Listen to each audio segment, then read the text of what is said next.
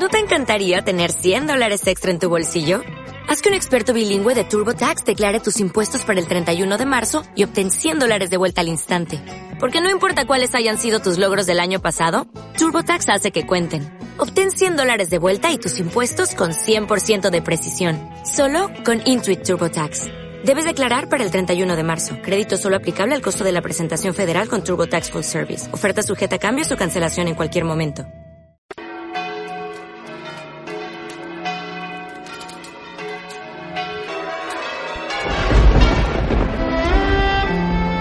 En aquel tiempo dijo Jesús a sus discípulos, no se turbe vuestro corazón, creed en Dios y creed también en mí.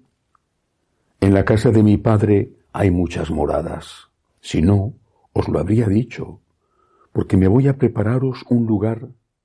Cuando vaya y os prepare un lugar, volveré y os llevaré conmigo, para que donde estoy yo, estéis también vosotros y a donde yo voy ya sabéis el camino.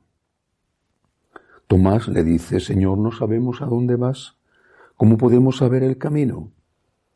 Jesús le responde, yo soy el camino y la verdad y la vida.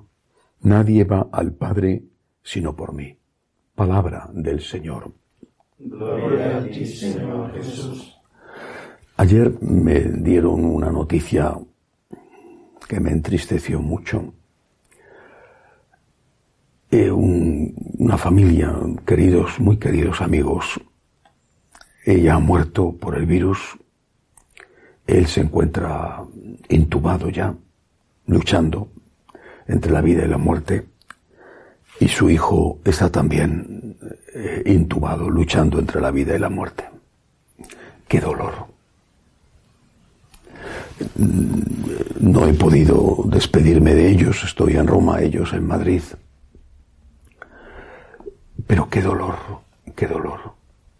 Y así tantas personas que la pandemia se ha llevado. Enumerando, la lista se hace enorme, tantas personas. El dolor de, ellos no digo abandonados porque no es correcta esa expresión, pero sí muchos de ellos solos, sin poderse despedir de la familia, el dolor de las familias, sin poder atender hasta el último instante a sus seres queridos. ¡Cuánto dolor! Por eso me parece tan providencial estas palabras de Jesús en el Evangelio de hoy. Y son tan maravillosas. Dice el Señor, no se turbe vuestro corazón. Creed en Dios y creed también en mí. En la casa de mi Padre hay muchas moradas y yo me he ido para prepararos un sitio. Os lo prometo, si no fuera así, os lo habría dicho, no os estoy engañando. Vendré a buscaros para que estemos juntos para siempre.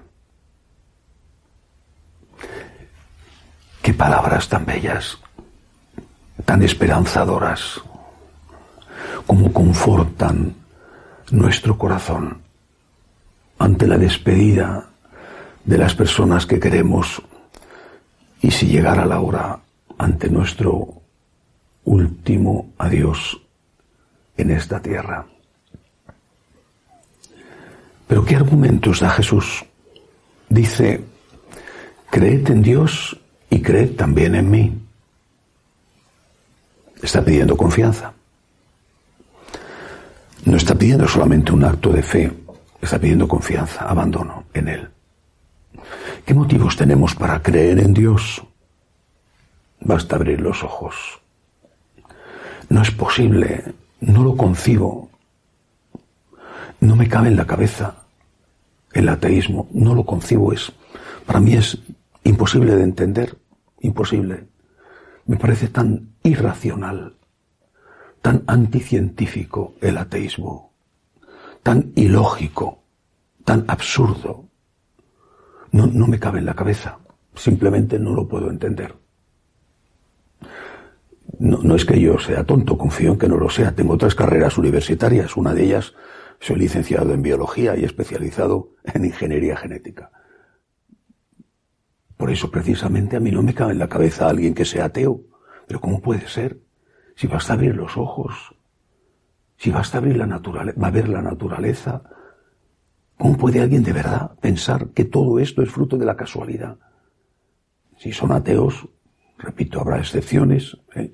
pero no, la mayoría de los que yo conozco es porque han hecho un prejuicio, una opción previa. Creed en Dios, dice Jesús, y aporta las pruebas, la naturaleza. Esa fue la gran prueba que convenció a los hombres desde su origen para tener fe en la divinidad. La llamarían de muchas maneras. Dios, dioses, lo que quieras, pero creían que había alguien que había creado todas estas maravillas. Pero luego dice, creed también en mí.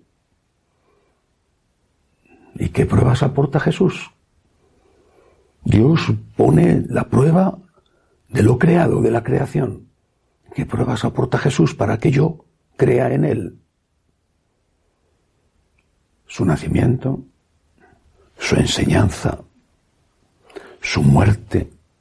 ¿Qué tipo de muerte? Pidiendo a Dios que perdone a sus asesinos. Y sobre todo, su resurrección. Lo mismo que Dios pone ante nuestra mirada la creación y decimos, Señor, yo creo en ti, estoy seguro de tu existencia. Cristo pone ante nuestra mirada su vida,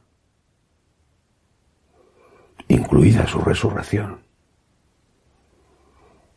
Y lo mismo que es irracional no creer en Dios, es irracional no creer en la divinidad de Jesucristo con todo lo que eso significa. Es decir, si Cristo es Dios, sus palabras son verdaderas. Y dentro de sus palabras bellísimas y esperanzadoras están estas. En la casa de mi Padre hay muchas moradas. Me he ido a prepararos sitio. Volveré a buscaros. Hay vida eterna. Y por eso dice, vuelvo a repetir, no se turbe vuestro corazón, porque efectivamente nuestro corazón está turbado, no solo por la enfermedad y la muerte. Ayer un señor me escribía que es un refugiado venezolano con su familia en España, que su mujer está con cáncer, que él está sin trabajo, hay tantos motivos de turbación. No se turbe vuestro corazón. Creed en Dios y creed también en mí. Señor, yo confío en ti, yo confío en ti. Y además, tienes derecho, Señor, a que yo confíe en ti. Tienes derecho a eso. Porque te has ganado con creces mi confianza. Y termina este bellísimo pasaje del Evangelio de San Juan. Contestando Jesús a esta pregunta de Tomás, que era el hombre de las dudas, pero que sus dudas daban pie a maravillosas respuestas. Le dice Jesús a Tomás, yo soy el camino, la verdad y la vida. Vaya definición, vaya autobiografía yo soy el camino, la verdad y la vida. Jesús es el camino. A través de Él tenemos que pasar. Por Él tenemos que transistar. A Él le tenemos que recorrer con su imitación, la imitación de Cristo. Yo soy el camino que a través de la verdad, a través de mis enseñanzas, que son la verdad, no una verdad, mi verdad, tu verdad, su verdad, un pedacito de la verdad, sino la verdad. Yo soy el camino que a través de la verdad te va a conducir a la vida, a la felicidad aquí en la tierra y a la vida eterna. Hay vida eterna. Que no se turbe vuestro corazón.